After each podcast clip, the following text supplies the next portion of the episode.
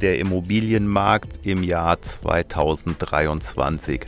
Welche Regionen funktionieren? Welche Immobilienarten funktionieren? Wie entwickelt sich der Markt? Was sind die Trends?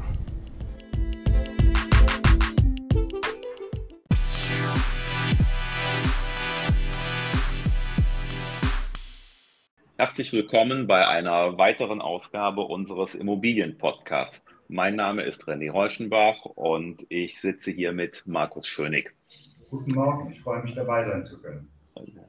Ja, sehr schön. Heute geht es um die Veränderung des Immobilienmarktes. Wir haben ja länger keinen Podcast mehr aufgenommen und ähm, ja, damals gab es ja bei den Immobilienpreisen immer nur eine Richtung, steil nach oben und es gab einen Verkäufermarkt. Das heißt, ähm, äh, der Markt für Käufer war knapp. Verkäufer konnten sich den Käufer aussuchen.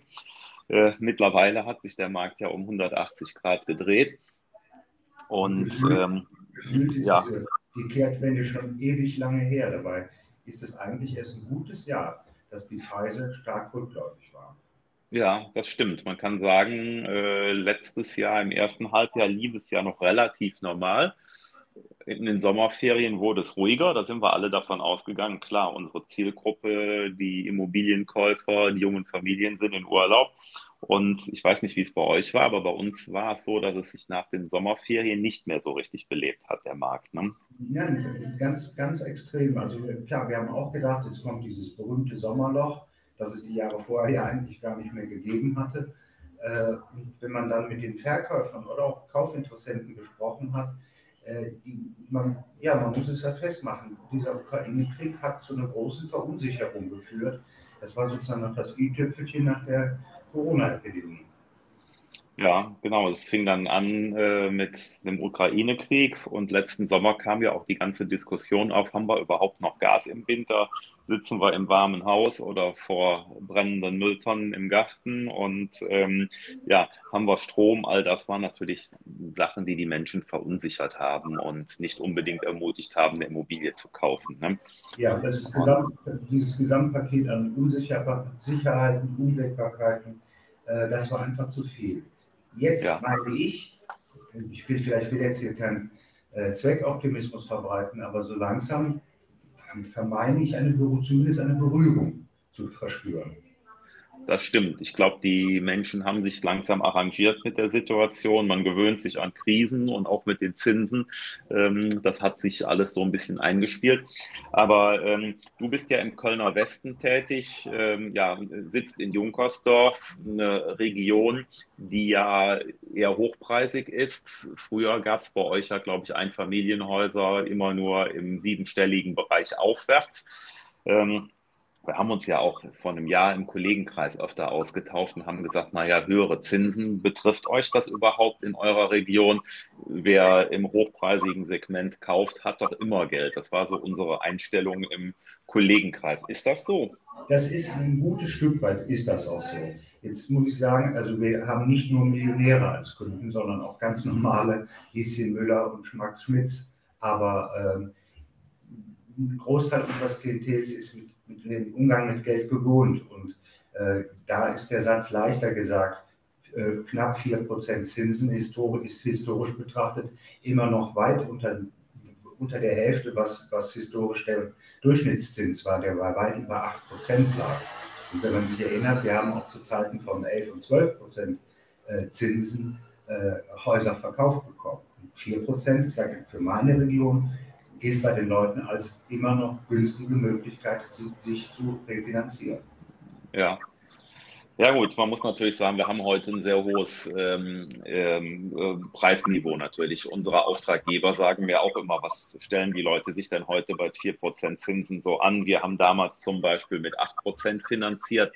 Klar, nur heute kostet ähm, im Kölner Umland in der Peripherie ein Reihenhaus äh, 500.000 Euro zum Beispiel. Das ist ja eine äh, halbe Million ähm, äh, eine halbe Million Euro, beziehungsweise damals in alter Währung eine Million D-Mark. Die Leute, die damals mit 8% finanziert haben, haben natürlich nicht eine Million D-Mark für ihr Haus bezahlt, sondern ähm, vielleicht 250.000, 300.000 D-Mark. Ne?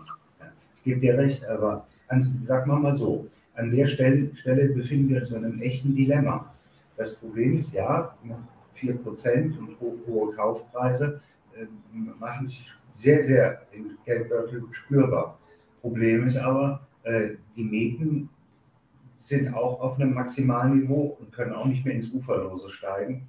Dann haben wir das Problem, dass der Neubau im Moment zumindest mehr oder minder zusammengebrochen oder stark eingebrochen ist, um es mal ganz vorsichtig zu formulieren. Aber die Region Köln, Bonn, Düsseldorf wächst und wächst und wächst mit qualitativen, qualitativ hochwertigem Zuwuchs. Wir haben so einen Druck auf dem Kessel, dass am Ende des Tages die Preise zumindest auf diesem hohen Niveau nach der Bereinigung immer noch hohem Niveau äh, stabil bleiben werden und genau genommen, wenn man es ganz fein beobachtet, schon wieder zaghaft nach oben gehen. Das ist ein ja. Dilemma. Stichwort eben ähm, Bereinigung, Preisbereinigung. Wie ist die denn bei euch ausgefallen? Was könnt ihr sagen, so im Einfamilienhaussektor, Eigennutzersektor? Also ich sage jetzt mal im Hochpreisbereich äh, sind das durchaus 15 Prozent gewesen. Ja. Also das Haus, das, was ich vor, vor, vor, der, vor der Krise in Anführungsstrichen äh, 1.300.000 Euro gekostet hat, das liegt jetzt so bei 1, 1 1,2 vielleicht. Aber das sind schon enorme äh, preisliche Unterschiede zur Vergangenheit. Ja. Ja, wir sind ja im, mehr im Kölner äh, Speckgürtel aktiv, also im Rhein-Erft-Kreis und im Kölner Süden. Und äh, wir merken also auch schon Preisrückgänge von 20 Prozent. Und ähm, ich behaupte sogar bei 50er, 60er Jahren Häuser, die, wo energetisch noch nicht viel passiert ist und die auch sonst nicht saniert sind, meine ich schon Rückgänge von ungefähr 30 Prozent zu erkennen. Ne? Und, also bei äh, unsanierten, wir haben jetzt in Sülz ein unsaniertes rein äh, Mittelhaus mit schönem Erweiterungspotenzial, tollem Schnitt, aber ein echter Sanierungsfall. Äh, das hat sich als, echten, als echter Ladenhüter äh, herausgestellt. Ja. Ja, also unsanierte Häuser sind extrem schwergängig, wenn überhaupt. Ja, mir sagte gestern ein Düsseldorfer Kollege auch, sagt der Preisrückgänge in Düsseldorf 20 Prozent. Ne? Also das scheint wirklich überall flächendeckend so zu sein. Und ähm, grundsätzlich die Tendenz kann man, glaube ich, überall sagen, je energetisch besser, desto geringer die Preisnachlässe und je mehr gemacht werden muss, desto höher ähm, die Abschläge im Preis. Ne? Ja.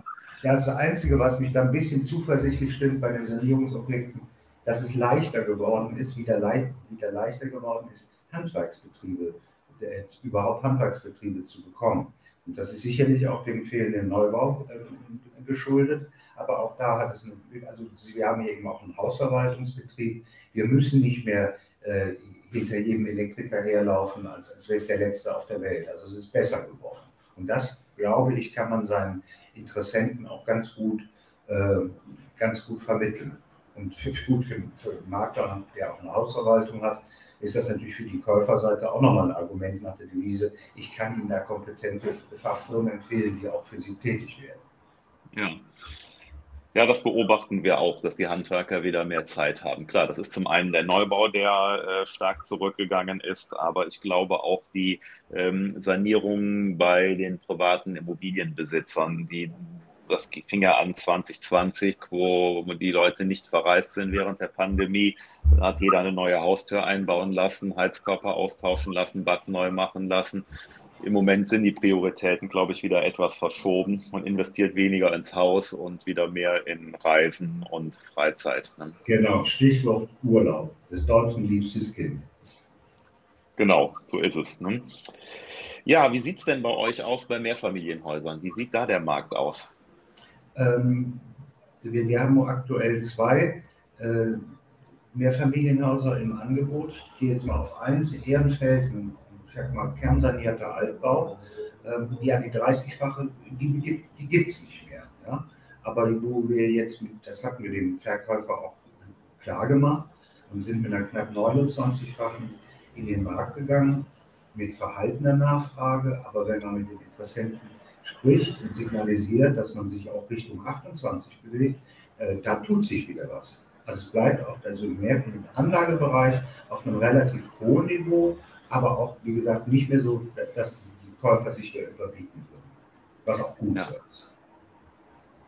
Also wir beobachten bei uns, dass bei den ähm, äh, Einfamilienhäusern recht gute Nachfrage ist, aber bei den Mehrfamilienhäusern die ähm, äh, Nachfrage sehr dünn ist und teilweise die Schnäppchenjäger unterwegs sind, die die Immobilien zur 18-fachen Jahresmiete kaufen wollen. Das sind so Angebote, die wir kriegen, teilweise unter 18-fach, ähm, wo sich die Eigentümer im Moment natürlich noch nicht darauf einlassen mir sagte auch gestern ein anderer Kollege, ähm, er sagte, bei uns ist der Mehrfamilienhausmarkt recht tot.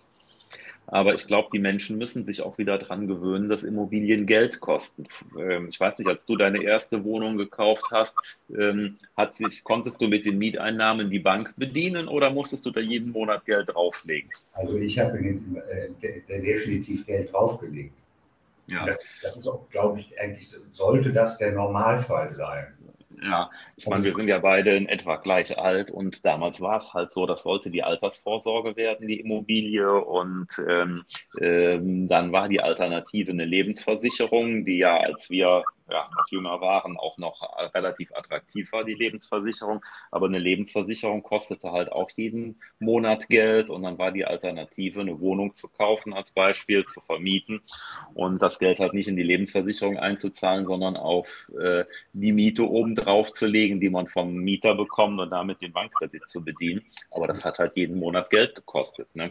Außerdem war man als junger Mann noch imstande, das frisch erbauene Apartment selber zu renovieren. Da waren die Knochen noch nicht so kaputt wie heute. Ja, das auch.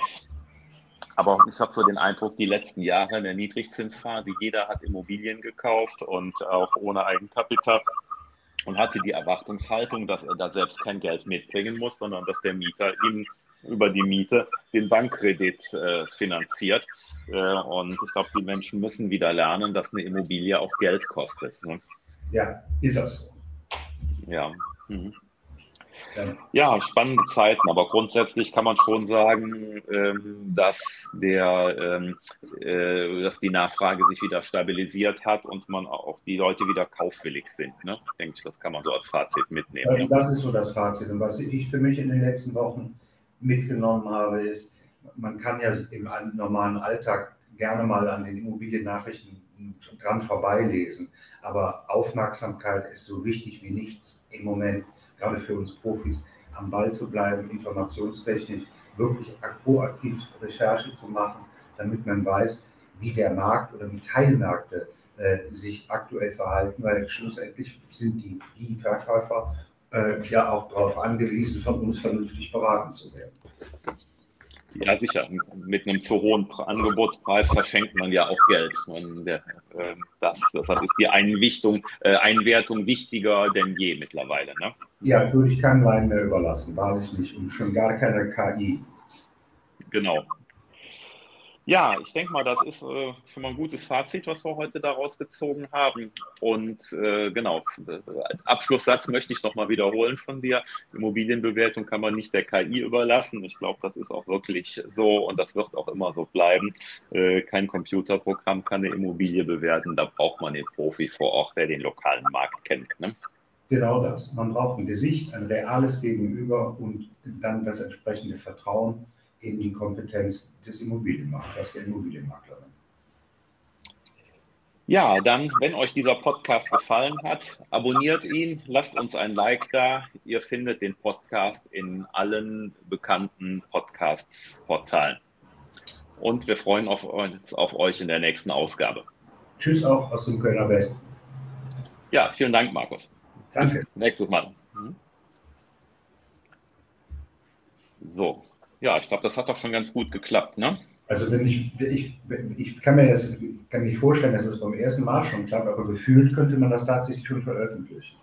Ja, wir müssen mal gucken, da sind noch so ein paar Zwischengeräusche drin. Ähm, ich weiß, zwischendurch war mal ein Gepolter ähm, und müssen wir mal gucken, was das ist, ob das an der Funkverbindung jetzt lag. Aber ähm, äh, so, ich denke mal so vom Stil her, die Plauderrunde, das kommt ganz gut, ne? Ich glaube, ja. Mhm. Aber wie gesagt, wenn, auch wenn es mal ein bisschen poltert und ruckelt ich glaube, das ist sogar authentischer, als wenn man da so Studioqualität liefert. Ja, Genau. Ich, leg, ich beende hier mal gerade und rufe dich dann nochmal an, weil dann in diesem Moment nehmen wir alles noch auf. Ne? Ich ah, beende okay. mal. Ne? Bis dann. Ciao.